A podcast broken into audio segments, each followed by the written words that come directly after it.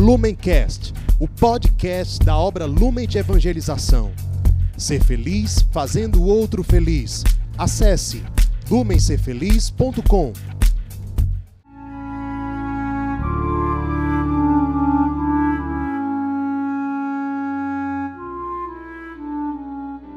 Os santos são sinais da presença do ressuscitado na história.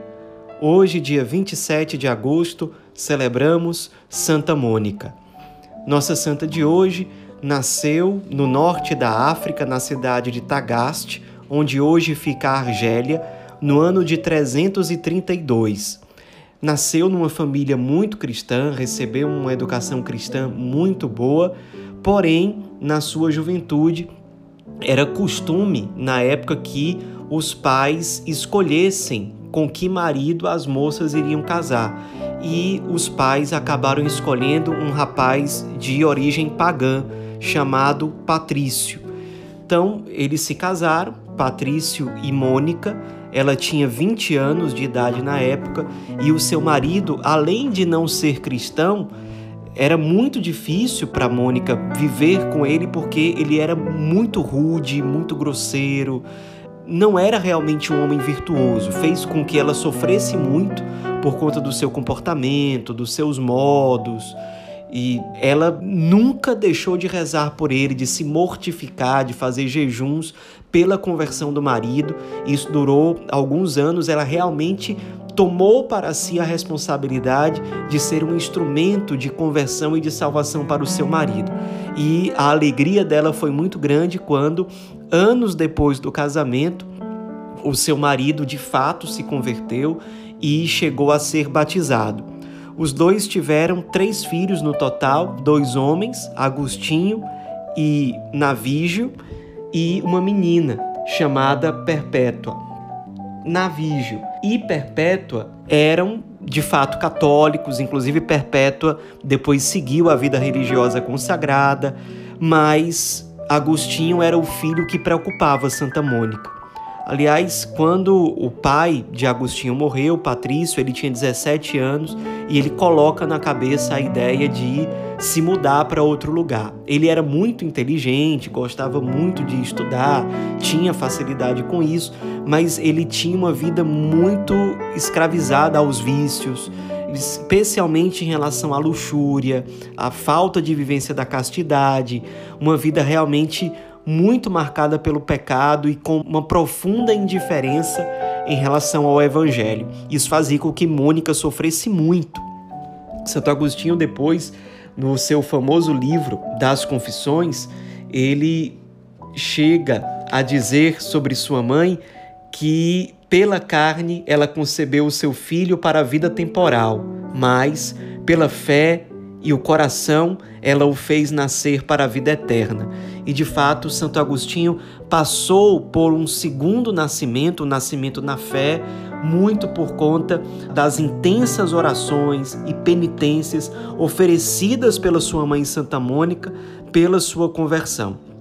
Ela, de fato, ficou muito aflita quando ela soube que enquanto ela estava na igreja rezando pela conversão do seu filho, ele sem combinar com ela, pegou um navio e viajou para Roma. Depois é que ela ficou sabendo da partida de Santo Agostinho. Ela fazia realmente muito com que ele sofresse. Ela de fato chorava muitas vezes em oração, se preocupando com a salvação de Agostinho. Certa vez, quando ela rezava num bosque, ela se pôs a chorar e entre as lágrimas ela viu talvez um anjo, mas um ser bem luminoso dizendo para ela: teu filho voltará para ti. Ela guardou essas palavras no coração, mas até ela realmente ver a conversão do seu filho, passaram-se algumas décadas.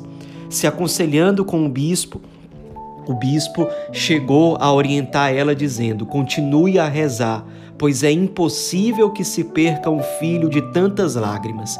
Isso porque o bispo sabia o quanto aquela mãe espiritualmente batalhava pela conversão do seu filho. E espiritualmente ela de fato sempre fez isso, até que ela decide ir pessoalmente ao encontro do filho. Toma um navio viaja para a Itália, procura Agostinho em Roma, depois de muita busca descobre que ele não está mais lá, ele tinha se mudado para Milão. Lá ela consegue finalmente encontrá-lo e o coração dela se alegra quando ela percebe que Santo Agostinho já estava saindo da filosofia maniqueísta, totalmente contrária ao cristianismo, e já passa a ser um frequentador assíduo dos sermões do grande bispo de Milão, Santo Ambrósio. Ali, Santo Agostinho já estava realmente se convertendo. Ela descobre que ele tinha um filho, sem estar casado, chamado Adeodato, e no final das contas ela acaba assistindo o batismo do seu filho, Santo Agostinho, juntamente com o seu filho Adeodato e com um grande amigo de Santo Agostinho chamado Alípio. Depois ela convida o seu filho para voltarem para Tagaste, na África. Santo Agostinho aceita, eles começam a fazer a viagem de volta, mas já no porto de Ostia, voltando para casa, ela se sente muito mal. E aí eles têm uma conversa, praticamente um êxtase que os dois tiveram, uma profunda conversa entre mãe e filho, e Santo Agostinho imortalizou essa conversa entre os dois, dizendo o seguinte: Próximo já do dia em que ela ia sair desta vida, sucedeu que nos encontrássemos sozinhos, ela e eu, apoiados a uma janela cuja vista dava para o jardim interior da casa. Era em Hóstia, onde, apartados da multidão, após o cansaço de uma longa viagem, retemperávamos as forças para embarcarmos. Falávamos a sós, muito docemente, esquecendo o passado e ocupando-nos do futuro. Qual seria a vida eterna dos santos, que nunca os olhos viram, nunca o ouvido ouviu, nem o coração do homem imaginou? Nossos corações abriam-se ansiosos para a corrente celeste da fonte da vida divina. Os dois conversavam sobre o céu, sobre o paraíso, sobre a vocação última de todo ser humano, exatamente naquele período em que Santo Agostinho dava os primeiros passos na sua conversão, na sua retomada em busca de fato da vida eterna. Ao fim dessa conversa, ela disse ao seu filho: Meu filho, quanto a mim, já nenhuma coisa me dá gosto nesta vida. Não sei o que faço ainda aqui, nem porque ainda cá esteja, esvanecidas já as esperanças deste mundo. Por um só motivo, desejava prolongar um pouco mais a vida, ver-te católico antes de morrer. Deus concedeu-me esta graça superabundantemente, pois vejo que já desprezas a felicidade terrena para servires ao Senhor que faço eu, pois, aqui? Com essas palavras, na prática, ela se despedia do seu filho. Poucos dias depois, ela morria. Aquela que, durante tantos anos, derramou lágrimas pela salvação do seu filho, morria e o seu filho a acolhia e expressava a sua saudade, derramando lágrimas por ela, que tanto o amou e que foi um instrumento tão eficaz para a sua conversão.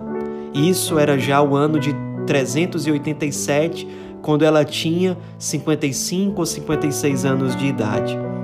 A igreja depois a reconheceu não só como mulher santa, muito virtuosa, mas como a padroeira de todas as mulheres casadas. E muitas mães, ao longo dos séculos, se inspiraram em Santa Mônica para não desistir da salvação dos seus filhos, mesmo em situações em que a conversão parece muito improvável. Nos esperemos nessa grande mulher, mãe de um grande santo doutor da igreja que nós celebramos amanhã, dia 28. Que ela seja para nós uma esperança que nos move a intercedermos, a enfrentarmos com coragem, com confiança as batalhas espirituais, não só por nós mesmos, mas por aqueles que Deus nos confiou. Rezemos confiantemente, sabendo que Deus não nos desampara, Deus não deixa de ouvir as orações sinceras dos corações humildes e que colocam toda a sua confiança nele. Santa Mônica, rogai por nós.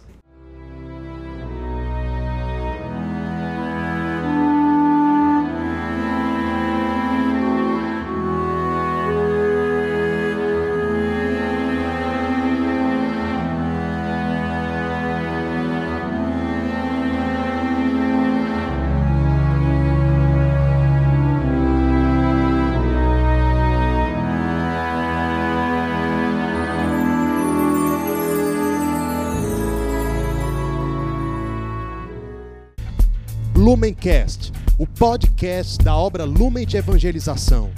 Ser feliz fazendo o outro feliz. Acesse lumencerfeliz.com.